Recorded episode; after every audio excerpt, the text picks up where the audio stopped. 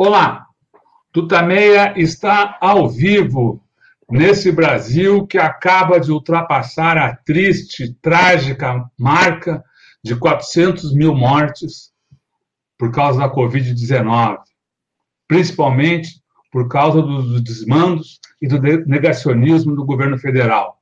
Estamos nós aqui nos nossos estudos quarentênicos, a Eleonora. O Rodolfo. E do lado de lá da telinha, conversa conosco agora à tarde o advogado José Carlos Dias, ministro da Justiça no governo Fernando Henrique, que você já conhece. Daqui a pouco a Eleonora vai apresentá-lo com, com, mais detalhes, a gente já vai começar as primeiras perguntas. Mas antes eu queria conversar, convidar o, o doutor José Carlos Dias, a Eleonora e todos vocês que já começam a entrar aqui para essa nossa conversa, essa entrevista, para que a gente se some num abraço fraterno, numa manifestação de solidariedade a todos os parentes, familiares, amigos, colegas de trabalho, conhecidos das vítimas da Covid-19 no Brasil. É um número sempre crescente. Como eu falei, a gente acaba de ultrapassar hoje a marca das 400 mil vítimas. Uh, e todos nós sabemos poderia ter sido muito menor, poderia ser muito menor, ordens de grandeza menor, se o governo federal tivesse minimamente respeitado as ordens, as orientações da Organização Mundial da Saúde e das instituições médicas e científicas brasileiras. Não fez e o resultado é este. Agora há pouco, há uma hora, o consórcio de imprensa que monitora a situação da Covid no país anunciou que, com as atualizações obtidas desde ontem à noite, já o Brasil chegou a 400.021 mortes agora à uma da tarde. É uma tristeza enorme. Né? Ontem à noite, eu vou trazer agora os números consolidados de ontem à noite, uh, divulgados pelo Conselho Nacional de Secretários de Saúde, estávamos com 398.185 mortes, 14 milhões 521.289 casos. Essa é a situação aqui o negacionismo e o desprezo pela vida manifestados pelo governo Bolsonaro relegaram o nosso país, os nossos, nossos cidadãos, a nossa, nossos cidadãos, a nossa vida. Eleonora. Ministro Zé Carlos Dias, é um prazer, uma honra tê-lo aqui no Tutameia novamente. Muito obrigada por estar aqui conosco, ainda que remotamente. O Zé Carlos Dias, como o Rodolfo disse, foi ministro da Justiça, foi presidente da Comissão Justiça e Paz, da Comissão Nacional da, coordenador da Comissão Nacional da Verdade, é presidente da Comissão Arnes e tem a sua trajetória de vida profissional e de vida ligada em defesa dos direitos humanos. Hoje mesmo, na, na, na página 3 da Folha de São Paulo, ele escreve com Margarida Genevois e André Singer, um artigo falando sobre a gravidade do, dos fatos né, da, que a Covid é, é, traz para o Brasil e alerta, é uma carta aos membros da CPI da Covid, que acaba de ser instalada no Senado uh, Federal, e cobra, digamos, providências no enfrentamento dessa, dessa catástrofe que a gente está vivendo. Ministro, como é que o senhor está. Uh, o senhor acha que a CPI vai, pode ser uma saída para esse descalabro que a gente está vivendo? Como é que o senhor está vendo a situação de uma maneira geral? Olha, eu estou assustado, sofrendo, com medo, como vocês. É, sou um cidadão que tem consciência de que vivemos talvez o pior momento da história brasileira eu acho que nós nunca vivemos um, um, um momento tão doloroso é, em, em razão do problema sanitário e do problema político. Nós temos hoje a, a, uma pandemia e pandemônio que nos governam, ou nos desgovernam. Esta que é a verdade. É, o presidente Bolsonaro ele é de uma de uma ele exerce o poder com uma despassatez que revolta a maneira como ele está se portando como presidente da República é alguma coisa absolutamente inacreditável. Portanto, é, o Brasil está desgovernado. E é isto que nós temos que ver. Esse homem não pode continuar lá. Esse homem não pode continuar é, dirigindo este país. Isso tem que ser dito. E, e tem que ser dito com clareza. É, isso que vocês mostraram, é, a, a, o número enorme de mortos, é, mais de 400 mil mortos, isso não, estaria, não teria acontecido se houvesse o um mínimo de, é, de, de, seriedade na forma de conduzir esse processo. Mas não, são quatro, quatro ministros em, em, em um ano, é, quatro ministros da saúde, um deles general. É, é uma coisa. O Brasil sem vacinas, o Brasil sem, sem se recusando a receber o apoio internacional. Isso é uma coisa absolutamente inacreditável. Por isso que a CPI tem uma, uma, uma, uma importância muito grande, porque, afinal de contas, é o Senado que vai decifrar realmente tu, todos os desmandos praticados por esse governo e que redundaram nessa situação catastrófica que nós estamos tendo agora.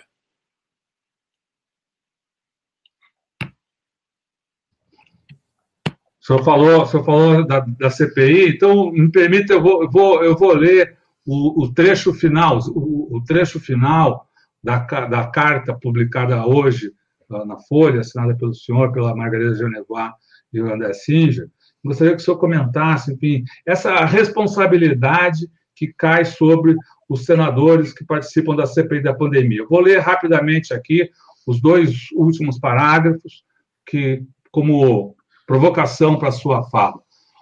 O Senado da República é um dos principais vértices do, de poder do Estado. Se ele se dobrar perante o governo de turno, a democracia perderá um instrumento fundamental de fiscalização e controle. Na Câmara dos Deputados, mais de uma centena de pedidos de impeachment do presidente da República aguardam parecer do presidente da mesa, o que lhe é atribuído como dever constitucional. Ignorar tais, tais pedidos, como forma de impedir a chance de, tra de tramitação, seja qual for o pretexto, não fortalece o nosso Estado democrático. Por isso, enquanto a paralisia toma conta da chamada Casa do Povo, espera-se que o Senado, por meio da CPI da Covid, seja capaz de fazer andar os mecanismos equilibradores previstos na Carta de 1988. O escândalo de milhares de mortes diárias por Covid-19 não pode continuar, nem passar em branco. O atraso na compra de vacinas, combinando, a, combinado a discursos negacionistas que não cessam de provocar o aumento da, da contaminação, aponta inexoravelmente para a acumulação dos óbitos. Dos óbitos. Em nome dos que perdemos e dos que podemos preservar, esperamos que os senadores não poupem esforços e coragem. O senhor vê coragem no Senado? É, eu, eu espero que sim. Eu espero que é, é, eu espero que, o, que os senadores tenham a lucidez de enfrentar essa situação com bastante com bastante é, força. É, eu conheço vários senadores, é, em, algum, em algum deles aposto, em outros não, mas neste momento nós temos que acreditar que todos estarão unidos para decifrar essa situação. É, é, é, fundamental que tudo que tenha, esteja ocorrendo seja mostrado à nação, que seja revelado pela CPI à nação. Nós vamos cobrar isso. Nós não temos mais a possibilidade de ir à rua como deveríamos ir, como poderíamos ir se não estivéssemos vivendo uma pandemia. Nós estaríamos de mãos dadas, caminhando e, e, e cantando os nossos gritos de guerra contra a violência, mas não é possível. Então nós temos que usar estes canais, como a Tutameia e, outras, e outros meios de, de comunicação, é, que, não, que não são é, é, é andando pelas ruas, mas sim nos comunicando através do, dos vídeos. Então, eu acho que é importantíssimo isso. Nós temos que ter esperança, porque é, é uma das últimas uma das últimas expectativas que nós temos. A comissão Arnes, da qual eu presido, ela está cobrando isso. Ela está há mais de um ano denunciando que nós estamos desgovernados e que, portanto, nós precisamos encontrar uma forma de tirar este pulha do poder. A verdade é esta: o presidente da República é um delinquente. Nós temos que dizer isto com todas as letras, com coragem. Ele é um delinquente. Delinquente é aquele que pratica crimes. E o número de crimes que ele praticou, ele, o seu bando, e quando eu falo seu bando, eu me refiro aos seus companheiros de trabalho e à sua família, porque a família Bolsonaro é uma organização familiar criminosa que articula contra o Brasil é, to, todos esses desmandos que nós estamos vivenciando hoje. Portanto, eu vou dizer uma coisa: eu tenho 55, eu tenho 55 anos de advocacia criminal, defendi mais de 500 perseguidos políticos. Eu nunca vi um momento tão doloroso, tão difícil como este que nós estamos vivendo hoje.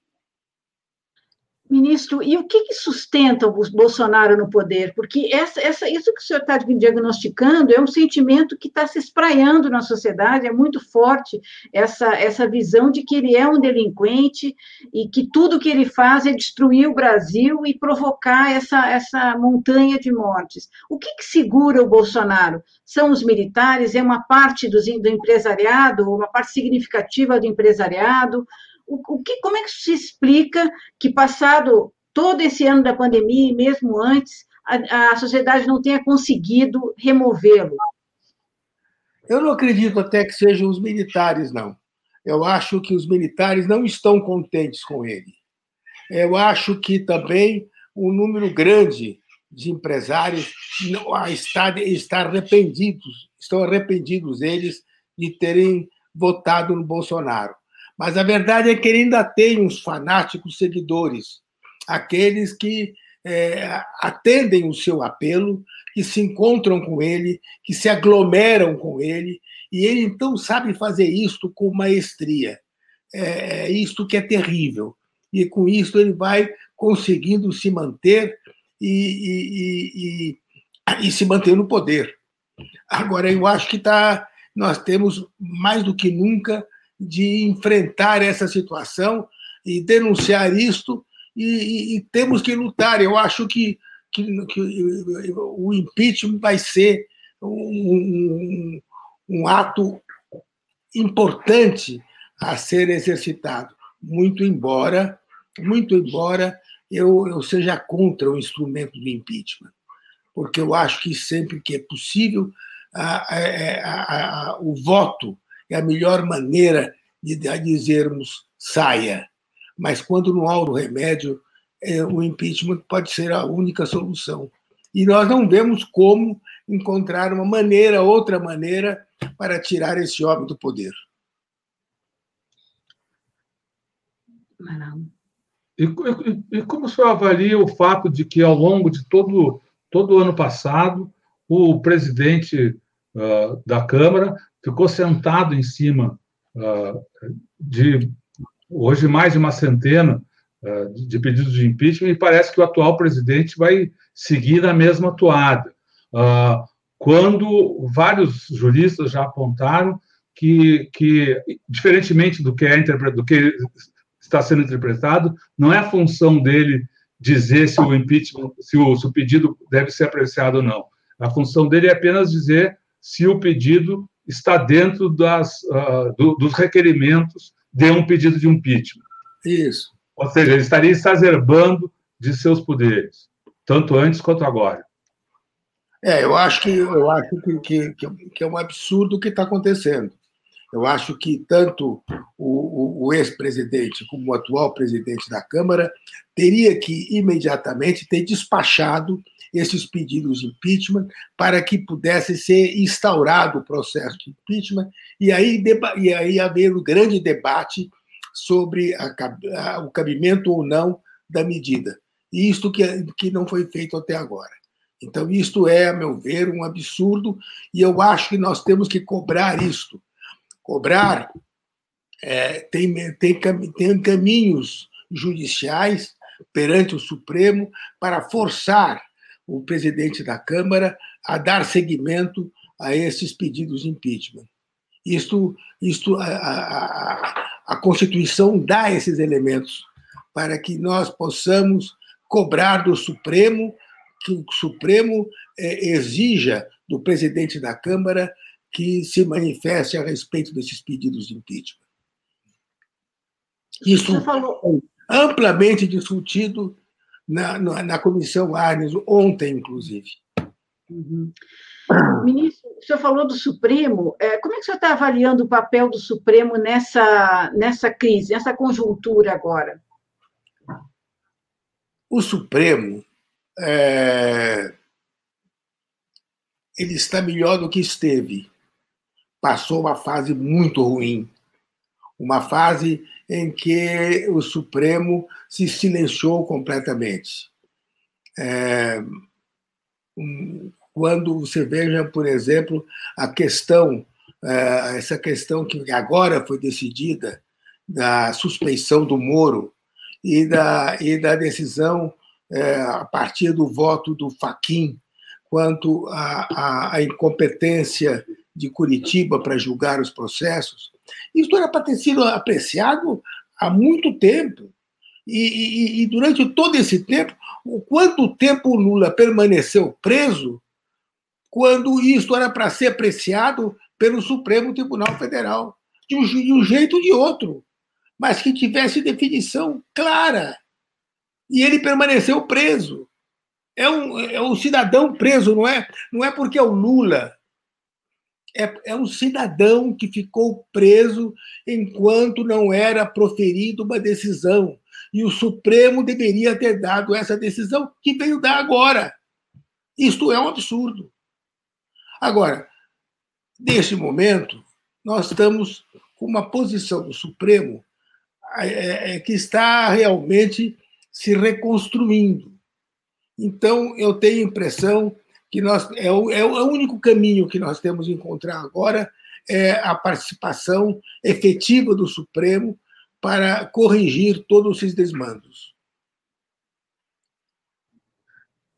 E, e, como, e como entender essas mudanças? O, o, que teria, o que teria uh, motivado essa, essa, essa mudança de posição no, no, no, no Supremo, e essas, e, e, essas motivações poderiam talvez se espraiar pela, na sociedade? Rodolfo, você, você é, é, pode responder melhor do que eu, é, tem uma grande experiência na vida. Eu não sei. O Supremo é, é, é essa coisa. Você, você vê que o, o Supremo é, ele, ele, ele se notabiliza por engavetamento de decisões, por concessões de liminares sem julgamento de mérito, é, decisões monocráticas, quando na realidade é o plenário que tem que julgar, é o plenário que tem que decidir, e, e não ficar desta forma, como, se, como tem ficado há muito tempo. Esse é o grande absurdo. Esta é a grande, a grande frustração que eu tenho como advogado eu, eu, eu me desaponto muito com o Supremo. Agora eu estou, ele está se revelando de uma, uma face nova, é, recobrando a dignidade que perderam durante muito tempo. Ministro, o senhor conhece profundamente ali, foi ministro da Justiça, conhece todas essas entranhas. A gente fica pensando aqui que tipo de dano para essas instituições, Ministério da Justiça, Polícia Federal, mesmo Ministério Público, com esse, esse desgoverno Bolsonaro, quão aparelhadas estão essas instituições e o que, que a gente deve pensar daqui para frente para atuar ou para, digamos, reconstruir alguma, algumas de, de alguma forma algumas delas. Como é que o senhor vê o bolsonarismo nessas instituições de Estado? Pois é, eu vejo de uma forma.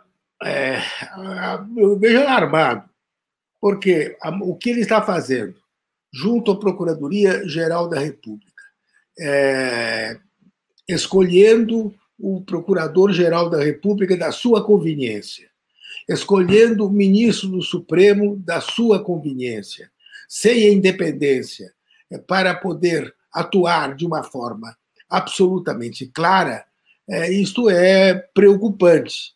Você veja que ele manda um, um, delegado da Polícia Federal assumir o Ministério da Justiça, tira o, o, ministro da Justiça e devolve para uma outra função. É uma coisa que não dá para entender. Eu nunca vi um delegado, a Polícia Federal ser absolutamente manipulada pelo presidente da República como ele está sendo. Eu me recordo, eu fui ministro da Justiça e dei sempre à Polícia Federal toda a independência para atuar, sem nunca me imiscuir nas, nas escolhas dos superintendentes. Eu nunca aceitei a, a, a, e, nunca o Fernando Henrique cobrou de mim que o fizesse. Jamais. É, como também o Lula nunca, nunca cobrou do Márcio Tomás Bastos que o fizesse dando à Polícia Federal autonomia.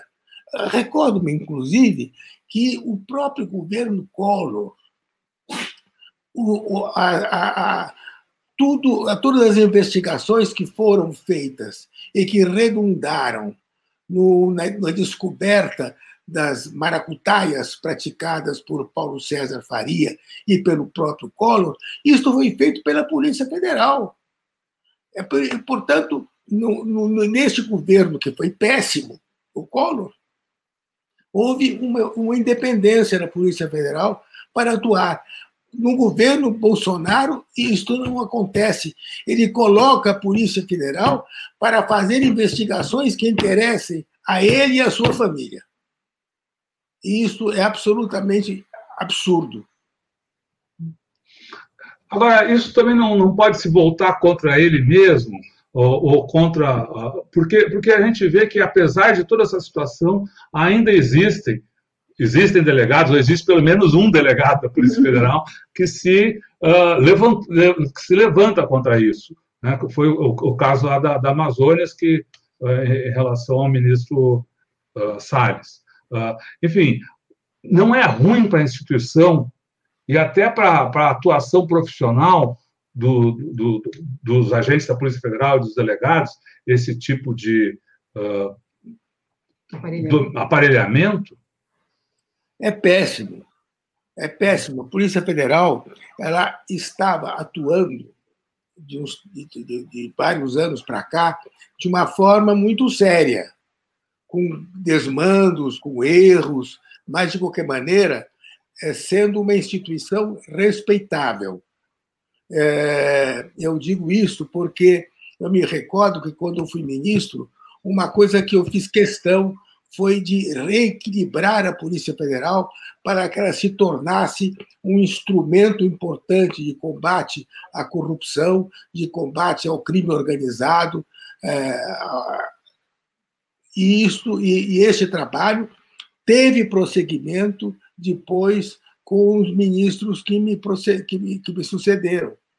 E a Polícia Federal passou a ser a melhor polícia do Brasil, indiscutivelmente muito melhor do que a Polícia Civil de São Paulo, e nem se falando as polícias do Nordeste é, e de outros estados. É, ela passou a, realmente a ser eficiente, competente, eficaz mesmo. Agora, com, com a, a, a, o aparelhamento que está sendo feito no, no, no, no, seio da Polícia Federal hoje, pelo Bolsonaro, ela vai se perder. Ela vai se perdendo indiscutivelmente. Então, vai haver exceções, como esse delegado que você, Rodolfo, citou, é, que fez, que teve aquela, aquele gesto forte contra o Salles, mas isso aí passou a ser, vai ser exceção, porque vão ser beneficiados aqueles inescrupulosos que servem ao senhor Bolsonaro. Ministro, e, e, sobre o bolsonarismo no meio judiciário? A gente vê, é, tanto do Ministério Público, muitos, em muitas é, é, varas, né, algumas decisões que parecem contrariar a Constituição e muita gente ligada a esse grupo, a esse clã, ou esse, essa gangue, não sei como classificar. Como é que o senhor diria que o, o, o, o setor judiciário, a área judiciária do país poderá é, reagir a esse tipo? não está ouvindo bem. O bolsonarismo no, no, no judiciário. É, aqui está. Você está ouvindo? Oi. Agora. Está ouvindo agora? agora? Estava cortando. Tá. Então, tá. É, tá. É, então, eu estava eu estava lhe perguntando sobre é, o bolsonarismo no meio judiciário, do judiciário, como o poder judiciário, tanto é, é com decisões em como, como o senhor está vendo a, o bolsonarismo no meio judiciário? Pergunta, então. Não está dando para ouvir. Não está. O senhor está ouvindo, Rodolfo? Fala aí, Rodolfo. É que eu. Isso. Tá, tá, na a, a internet aqui é. Ah. É, então, a, a, pergunta do Eleonor é a seguinte: uh, como o senhor vê a presença do bolsonarismo no meio judiciário? Parece que surgem sentenças que, uh, mesmo em, em, primeira, em primeira instância, que uh, acontecem ao arrepio da Constituição e até do senso comum. É uma coisa do Renan. Hã? A decisão, a, aquela decisão sobre o Renan. Como, por exemplo, ah, exatamente, como, por exemplo, a decisão agora de, de enfim, de impedir que Renan fosse uh, indicado relator da, da, CPI da pandemia. Eu, eu não está dando para ouvir. Hum. É, é, não... é, tem mais como falar. Deixa eu ver se eu. É. A internet aqui, a internet aqui na, eu tô, tô em Santa Branca, a internet aqui pega mal. Uhum. É, a, a, gente ouve bem o senhor. Você está nos ouvindo agora? Não. Não? Agora estou ouvindo. Ah, tá. Oi. Como é que o senhor vê o bolsonarismo no meio do judiciário? Isso é um, é um problema? Olha, eu acho que a contaminação acontece sempre. A contaminação acontece sempre porque um mau exemplo vem de cima e se espraia e caminha. Falta o bom exemplo, a verdade é essa. Agora, eu não posso dizer que o, o, que o bolsonarismo é, é uma peste tão, tão maléfica que contamina todo o Poder Judiciário. Isso eu não poderia dizer de forma nenhuma. Espero que não. Vamos voltar lá para o uhum. Ministro, queria uh, uh, entrar no nosso outro assunto de hoje. Amanhã se completam 40 anos do atentado ao Rio Centro. Um, mais um dos, um dos, momentos aí uh, de ataque à democracia, de achincalhe, de tentativa de achincalhe dos direitos no, no país. O senhor participou das na, na Comissão da Verdade e acompanhou essas investigações que, que o senhor pode nos contar sobre essa história e sobre as investigações? Olha, é, eu acompanhei isso é, na Comissão da Verdade. Nós tomamos, inclusive, o depoimento do capitão, que, que, que se recusou a falar, é, e tive a oportunidade de ter uma um, um, uma conversa muito importante com o, o ministro almirante de Rebac, que publicou um livro sobre o Rio Centro, é, desarquivando o inquérito e, e eu fui o, o, o, quem fez o prefácio desse livro. Então, eu, eu, eu, eu, eu estudei muito essa questão junto com o almirante de que era uma figura extraordinária, que, que prestou um depoimento belíssimo na, na Comissão Nacional da Verdade. Então, o, o, o, o, o que aconteceu no Rio Centro teria sido muito, muito, muito mais grave do que na realidade foi. Porque iria explodir todo aquele teatro com todas as centenas e centenas de pessoas que iriam morrer. Morreu um, um, um, um militar, o outro ficou ferido, e, e ficou a marca do que eles pretendiam, na verdade e mostrou, inclusive, que aquilo foi uma definição, foi uma definição, uma tarefa que foi dada a eles para praticarem aquele ato violento. O, o que é extraordinário é que, na Comissão Nacional da Verdade, nós fizemos uma afirmação no nosso relatório que coincide com um relatório feito pela CIA de que todos os atos de violência praticados nos, na, na, na, nos, nos doicodes e outros centros de tortura eram, na realidade, é, resultado de uma filosofia de Estado. Então, eu digo que o, os nossos presidentes ditadores eram coautores dos homicídios que foram perpetrados em todos os centros de tortura do Brasil. Não tenho a menor dúvida. Até mesmo, até mesmo o Geisel, que iniciou um processo de abertura, mas até ele, porque ele praticou indiscutivelmente, foi coautor de, de crimes de homicídio. Todos os atos de tortura aquilo era uma filosofia de, de, de, uma, uma, filosofia de, atua, de atuação do próprio, do próprio regime. O regime contava com a tortura para se sustentar. Isso aí é, é indiscutível. Nós tivemos a oportunidade de percorrer o Brasil é, visitando os centros de tortura, tomando depoimentos de torturados e de torturadores, e nós apuramos isso mesmo, que houve, que a violência foi um ato, foi, foi estabelecida como uma filosofia de, de Estado, é, praticada com determinação por, por aqueles que comandaram os destinos do país. Ministro, esse crime do Rio Centro, é, ele acabou não sendo, não, não teve punidos. É, e assim, o crime aconteceu há 40 anos, quando a lei da anistia já tinha passado, e, portanto, esses crimes estão fora de qualquer da lei da anistia.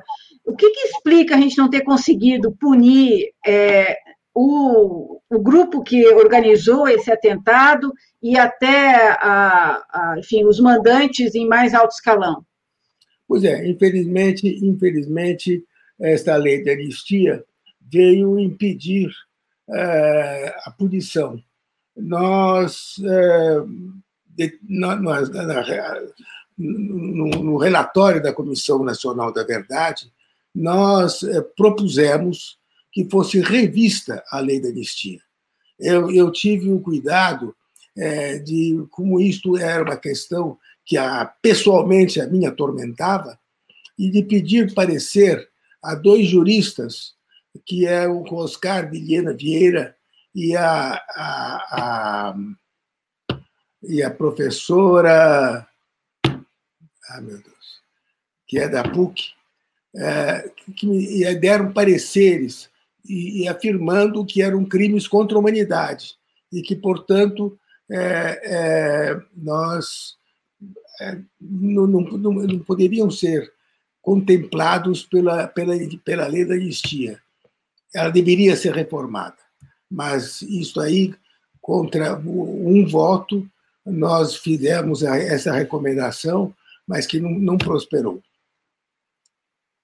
Ministro, de, de, certa forma, o que a gente está vendo hoje no Brasil é resultante desse grupo que é, praticou essa, essas torturas, praticou esses atentados e que hoje uma parcela, os seguidores, ou essa mesma linhagem, está hoje no poder. Está certa essa avaliação? É, muitos estão. Muitos estão no poder.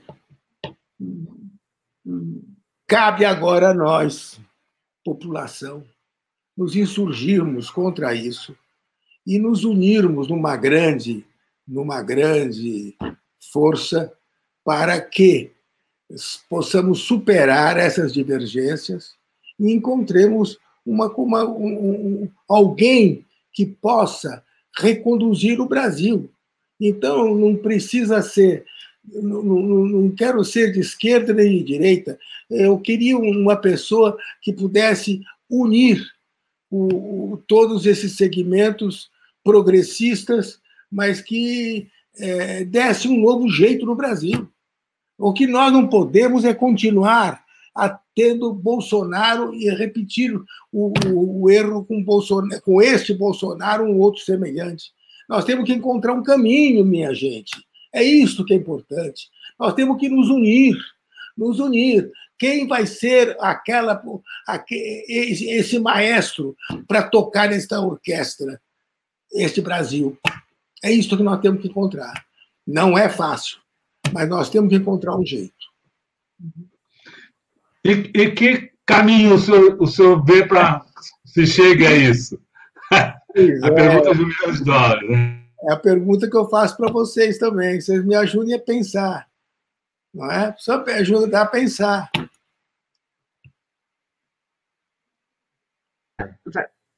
Essa, esse caminho de é, Tribunal Russell, Tribunal de Haia, crimes contra a humanidade, o senhor acha que isso é uma é um caminho que poderá acontecer mais adiante? O Bolsonaro poderá é, ser responsabilizado nesses tribunais internacionais e aqui o senhor vê a, a possibilidade de Bolsonaro sair da presidência e ir para a cadeia? Olha, é, a, a, comissão Arnes é, entrou com um processo no Tribunal Penal Internacional, é, apontando a tentativa de genocídio praticado por, pelo Bolsonaro contra populações indígenas. É, outros elementos estão sendo levantados nesse sentido. Então, eu acho que os crimes contra a humanidade praticados, é, isso tudo foi muito bem elencado pela polícia, pela, pela comissão Arnes, no, no, por parte do Bolsonaro e dos seus asseclas não tem dúvida. É, é, está absolutamente caracterizada a cadeia de crimes praticadas por Bolsonaro. E, portanto, esses crimes são passíveis de prisão, indiscutivelmente. Se ele vai ser preso ou não vai, eu não sei. Não é isso que interessa. O que interessa é, é que o Brasil se livre deste homem e que nós possamos encontrar um caminho novo para, para a nossa paz. Nós temos é, é, procurar, procurar encontrar. É, nós precisamos de democracia. E este homem está nos levando à ditadura.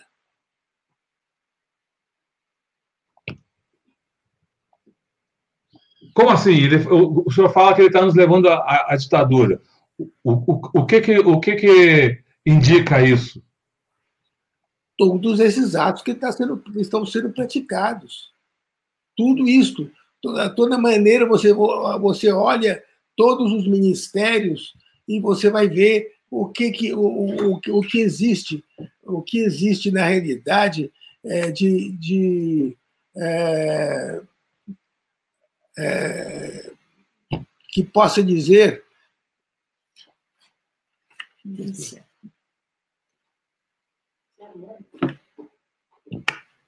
o que, que nós podemos ver que, que, que, nos, deixa, que nos deixa esperançosos.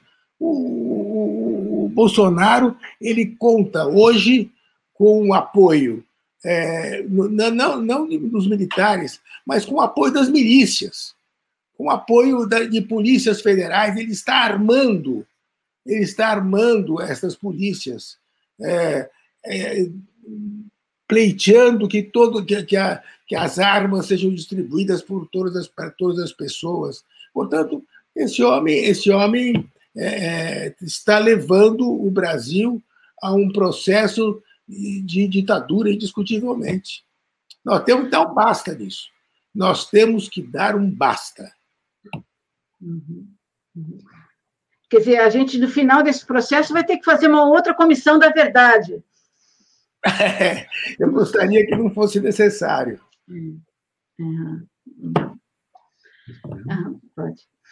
Então, ministro, a gente queria agradecer muito a sua participação aqui nesse, nesse dia que uh, a gente está chega a essa triste marca aí dos, dos 400 mil mortos e, e a sua participação é, é uma participação que mostra que o, a sociedade se erguendo contra esses crimes que estão sendo cometidos contra o Brasil. Então, eu queria agradecer muito a sua participação, agradecer a participação de todos que estão aqui conosco, acompanhando essa entrevista, e convidá-lo e convidar a todos para que a gente também agradeça nesse momento a todos os profissionais da área de saúde que atuam aí na linha de frente do combate à Covid, são como muitos verdadeiros heróis aí, não só enfrentando a doença, mas enfrentando também o boicote irresponsável, criminoso, promovido pelo governo de Bolsonaro. A todos os profissionais da área de saúde, o nosso muito obrigado aqui. Eu Agora, queria, eu queria... Sim, sim, vamos passar. Já vamos passar. A é sua, Agora, só antes da gente se, se despedir e de passar a palavra para o ministro, queria lembrar que, que essa entrevista fica disponível em todos os canais do Tutameia. É só buscar por Tutameia TV no podcast, no Twitter, no Facebook, aqui no YouTube. Né? No YouTube, uh, clique na sinetinha, se inscreva no nosso canal, clique na sinetinha para receber a informação de novos vídeos. E não deixe de visitar o site Tutameia, que ancora todo o nosso trabalho. O endereço é tutameia.jor.br. E agora, sem mais perguntas, eu queria uh, passar a palavra para o ministro José Carlos Dias, mandar o seu recado aqui para todos que estão nos acompanhando e que vão seguir conosco pela internet afora, não sem antes uhum. desejar a ele um feliz aniversário ah, é, que completa amanhã, não é isso? Pois é, olha, eu, eu, é uma alegria enorme estar com vocês. É um, assim, um momento, é um refrigério, né? no meio de, tanta, de tanto sofrimento, a gente poder encontrar pessoas que sabem, é, que sabem pensar como a gente pensa, e vocês são os instrumentos importantes nessa luta que nós estamos travando. Eu acho que é, é fundamental o trabalho que a Tutameia faz, e, portanto, o meu abraço carinhoso. Espero que logo a gente possa realmente estar se abraçando é, e comemorando novos dias para o Brasil. Legal, muito obrigada, muito Obrigado, muito obrigada. Tchau. Tchau, feliz aniversário. Feliz aniversário, hein? Tchau. Tchau. tchau. Um abração. Tchau, pessoal.